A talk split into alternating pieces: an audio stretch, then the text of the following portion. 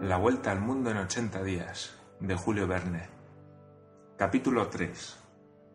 Phileas Fogg había dejado su casa de Savile Row a las once y media, y después de haber colocado 575 veces el pie derecho delante del izquierdo y 576 veces el izquierdo delante del derecho, llegó al Reform Club, vasto edificio levantado en Pall Mall, cuyo coste de construcción no ha bajado de 3 millones.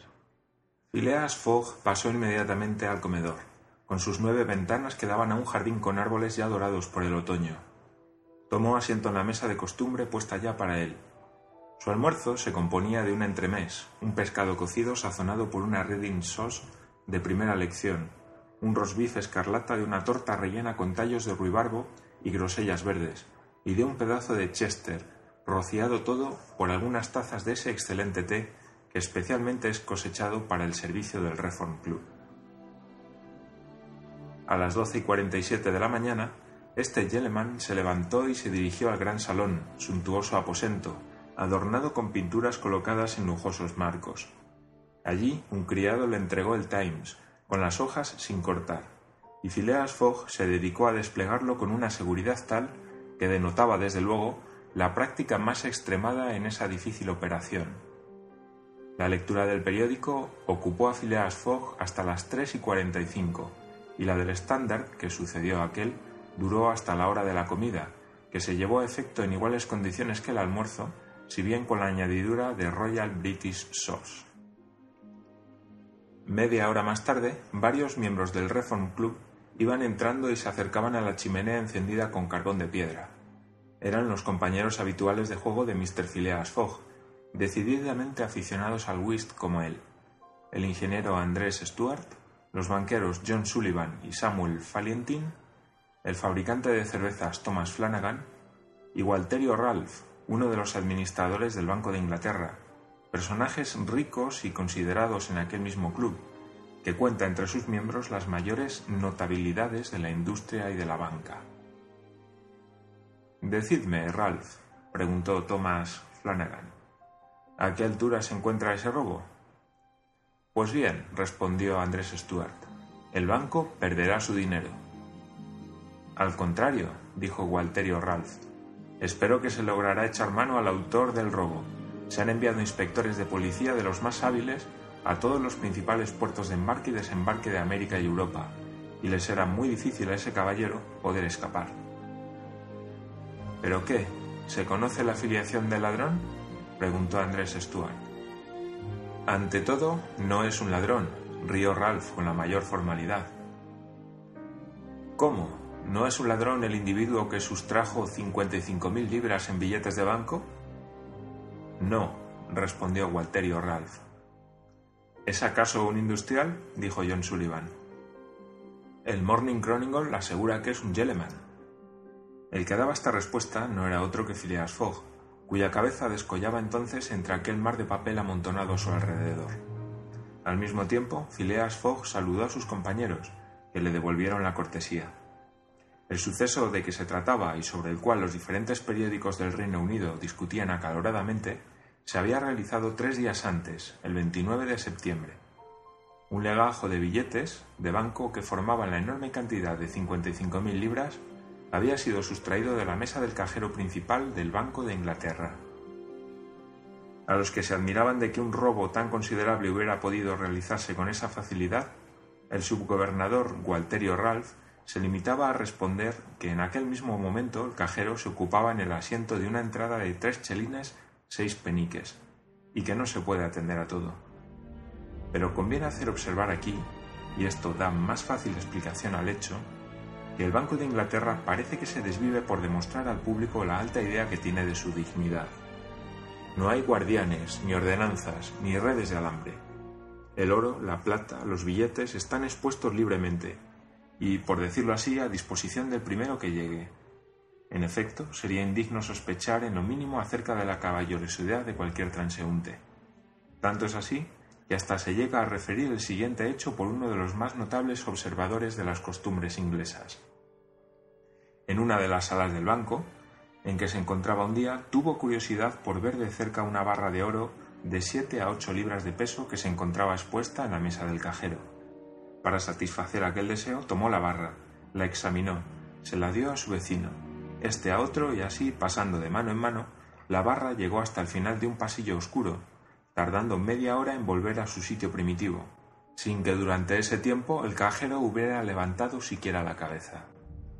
Sin embargo, el 29 de septiembre las cosas no sucedieron completamente del mismo modo. El legajo de billetes de banco no volvió, y cuando el magnífico reloj colocado encima del Droving Office dio las cinco, la hora en que debía cerrarse el despacho, el Banco de Inglaterra no tenía más opción que asentar 55.000 libras en la cuenta de pérdidas. Una vez reconocido el robo con toda formalidad, agentes detectives elegidos entre los más hábiles fueron enviados a los puertos principales, a Liverpool, a Glasgow, a Brindisi, a Nueva York, etc., bajo la promesa, en caso de éxito, de una prima de 2.000 libras y el 5% de la suma que se recobrase. La misión de estos inspectores se reducía a observar escrupulosamente a todos los viajeros que se iban o que llegaban, hasta adquirir las noticias que pudieran suministrar a las indagaciones inmediatamente emprendidas. Y precisamente, según lo que decía el Morning Chronicle, había motivos para suponer que el autor del robo no formaba parte de ninguna de las sociedades de ladrones de Inglaterra. Se había observado que durante aquel día, 29 de septiembre, se paseaba por la sala de pagos, teatro del robo, un caballero bien portado, de buenos modales y aire distinguido, las indagaciones habían permitido reunir con bastante exactitud las señas de ese caballero, que fueron al punto transmitidas a todos los detectives del Reino Unido y del gobierno. Algunas almas buenas, entre ellos Walterio Ralph, se creían con fundamento para esperar que el, que el ladrón no se escaparía. Como es fácil presumirlo, este suceso estaba a la orden del día en Londres y en toda Inglaterra, se discutía y se tomaba parte en pro y en contra de las probabilidades de éxito de la Policía Metropolitana. Nadie se extrañará, pues, de que los miembros del Reform Club tratasen la misma cuestión, con tanto más motivo cuanto que se hallaba entre ellos uno de los subgobernadores del banco. El honorable Walterio Ralph no quería dudar del resultado de las investigaciones, creyendo que la prima ofrecida debía avivar extraordinariamente el celo y la inteligencia de los agentes. Pero su colega Andrés Stuart distaba mucho de abrigar igual confianza. La discusión continuó por consiguiente entre aquellos caballeros que se habían sentado en la mesa de whist, Stuart delante de Flanagan y Falientin delante de Phileas Fogg. Durante el juego, los jugadores no hablaban, pero entre los robos la conversación interrumpida adquiría más animación. Sostengo, dijo Andrés Stuart, que la probabilidad está en favor del ladrón, que no puede dejar de ser un hombre sagaz. Quita ya, respondió Walterio Ralph. Solo hay un país en donde pueda refugiarse. Tendrá que verse. ¿Y a dónde queréis que vaya? No lo sé, respondió Andrés Stuart, pero me parece que la Tierra es muy grande. Antes sí lo era, dijo a media voz Phileas Fogg añadiendo después y presentando las cartas a Tomás Flanagan. A vos os toca cortar. La discusión se suspendió durante el robo, pero no tardó en proseguirla Andrés Stuart diciendo ¿Cómo que antes? ¿Acaso la Tierra ha disminuido? Sin duda que sí, respondió Walterio Ralph. Opino como Mr. Fogg. La Tierra ha disminuido, puesto que se recorre hoy diez veces más a prisa que hace cien años. Y esto es lo que, en el caso de que nos ocupamos, hará que las pesquisas sean más rápidas y que el ladrón se escape con más facilidad. Os toca jugar a vos, dijo Phileas Fogg. Pero el incrédulo Stuart no estaba convencido y dijo al concluirse la partida. Hay que reconocer que habéis encontrado un chistoso modo de decir que la Tierra se ha empequeñecido, de modo que ahora se le da la vuelta en tres meses. En ochenta días tan solo, dijo Phileas Fogg. En efecto, señores, añadió John Sullivan, ochenta días desde que la sección entre Rothal y Allahabad ha sido descubierta en el Great Indican Peninsula Railway, y he aquí el cálculo establecido por el Morning Chronicle. De Londres a Suez por el monte Cenis y Brindisi, ferrocarril y vapores, siete días. De Suez a Bombay, vapores, dieciocho. De Bombay a Calcuta, ferrocarril, 8. De Calcuta a Hong Kong, China, vapores, 13. De Hong Kong a Yokohama, en Japón, por vapor, 6 días. De Yokohama a San Francisco, por vapor, 22 días. De San Francisco a Nueva York, por ferrocarril, 7 días. De Nueva York a Londres, por vapor y ferrocarril, 9 días. En total, 80. Sí, 80 días, exclamó Andrés Stuart, quien por inadvertencia cortó una carta mayor. Pero eso sin tener en cuenta el mal tiempo, los vientos contrarios, los naufragios, los descarrilamientos, etc. Contando con todo, respondió Phileas Fogg, siguiendo su juego, porque ya no respetaba la discusión el whist. Pero si los indios y los indostanes quitan las vías, exclamó Andrés Stuart, si detienen los trenes, saquean los furgones y hacen tajadas a los viajeros. Contando con todo, respondió Phileas Fogg, que tendiendo su juego añadió, dos triunfos mayores. Andrés Stuart, a quien tocaba dar, recogió las cartas diciendo, Teóricamente tenéis razón, señor Fogg, pero en la práctica... En la práctica también, señor Stuart. Quisiera verlo. Solo depende de vos. Partamos juntos. Líbreme Dios. Pero bien, apostaría cuatro mil libras a que semejante viaje, hecho en esas condiciones, es imposible. Muy posible, por el contrario, respondió Fogg. Pues bien, hacedlo.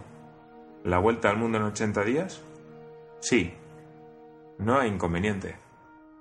¿Cuándo? Enseguida. Os prevengo solamente que lo haré a vuestra costa.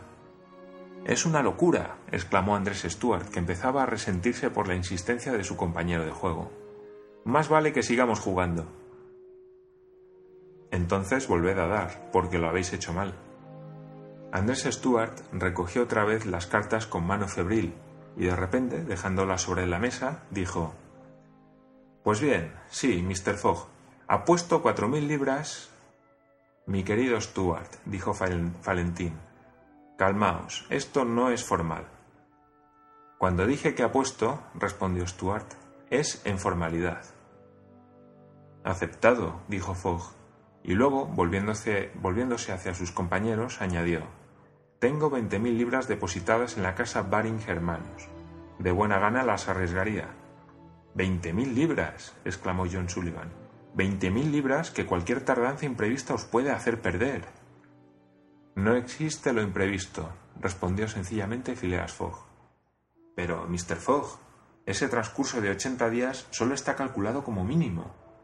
Un mínimo bien empleado basta para todo.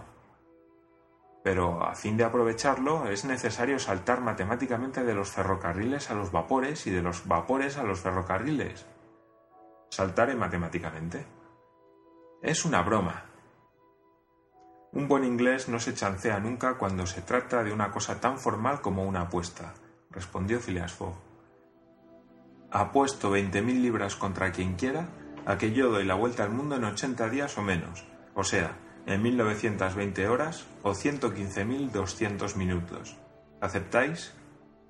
Aceptamos, respondieron los señores Stuart, Faletín, Sullivan, Flanagan y Ralph, después de haberse puesto de acuerdo.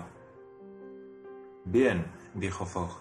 El tren de Dover sale a las ocho y cuarenta y cinco. Lo tomaré. ¿Esta misma noche? preguntó Stuart.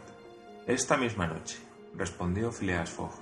Por consiguiente, añadió consultando un calendario de bolsillo, puesto que hoy es miércoles 2 de octubre, deberé estar de vuelta en Londres, en este mismo salón del Reform Club, el sábado 21 de diciembre a las 8 y 45 minutos de la tarde, sin lo cual las 20.000 libras depositadas actualmente en la casa de Baring Hermanos os pertenecen de hecho y de derecho, señores.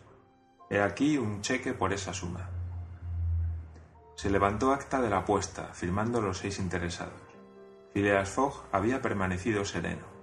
No había ciertamente apostado para ganar, y no había comprometido las veinte mil libras, mitad de su fortuna, sino porque preveía que tendría que gastar la otra mitad para llevar a buen fin ese difícil, por no decir inejecutable proyecto. En cuanto a sus adversarios, parecían conmovidos, no por el valor de la apuesta, sino porque tenían reparo en luchar con ventaja. Daban entonces las siete. Se ofreció a Mr. Fogg la suspensión del juego para que pudiera hacer sus preparativos de marcha. Yo siempre estoy preparado, respondió el impasible caballero, y dando las cartas exclamó Los diamantes son triunfo. A vos os toca salir, señor Stuart.